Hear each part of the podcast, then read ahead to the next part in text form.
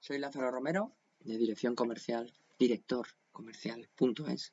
Y, y, este, y en este nuevo capítulo, pues quería hablaros de la importancia que tiene el decidir desde la dirección comercial, y volvemos a lo de siempre, desde tu mundo, si eres pequeño desde la pequeñez, si eres mediano desde, la, desde ser mediano, y, y, y si eres grande, pues desde la grandiosidad, ¿no? El decidir cómo voy a vender mi producto, ¿no? Cómo voy a llegar a los clientes. Yo tengo que decidir, por decir así, unas pinceladas básicas, em, si voy a gestionarlo internamente o si voy a sacarlo o si voy a sacarlo fuera, ¿no?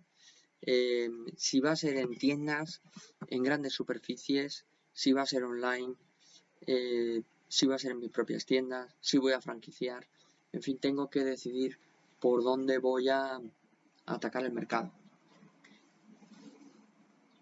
Bueno, pues esto eh, realmente em, es lo mismo, es sentarse. Todos hemos pensado en algún momento, yo en el gestionar equipos comerciales, llegas a conclusiones como em, que tus comerciales pueden costarte a ti demasiado dinero. Si tienes una cercanía, si tienes una estructura, Em, pues tienes unos costes fijos importantes. Cuando tú estás empezando es mm, y no tienes recursos propios importantes, pues lo primero que te viene a la cabeza es intentar apoyarte en, estructuras externas. En, por ejemplo, autónomos que tengan otros productos y que puedan incorporar tu producto a su cartera, ¿no? Sin hacer sombra a sus productos. Pero que su eh, cliente tipo es tu cliente tipo también, ¿no? Por tanto, tú incorporas tu producto a su portfolio. ¿Qué pasa con esto? No? Que pierdes bastante control sobre la venta de tu producto, porque no sabes incluso si a lo mejor estos comerciales llevan algún producto, tienen algún producto que le hace competencia al tuyo y te utilizan para vender el suyo, ¿no?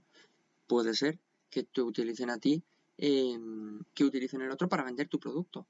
Pero bueno, esto no lo sabes si pierdes el control, ¿no? ¿Cómo tienes muy controlada la venta? Cuando la haces en casa, cuando la haces, como dicen estos, in-house, ¿no? Em, cuando los comerciales les pagas tú y les controlas tú. ¿Qué problema tiene esto? Primero, costes fijos importantes. Tienes que, un comercial, tienes que ponerle un coche, tienes que ponerle un teléfono, ordenador, estructura, posiblemente silla, aunque ahora las cosas cambian y hay más teletrabajo, pero al haber teletrabajo no le metes bien en la filosofía de la empresa, ¿no? en cómo, cómo es la vida de la empresa.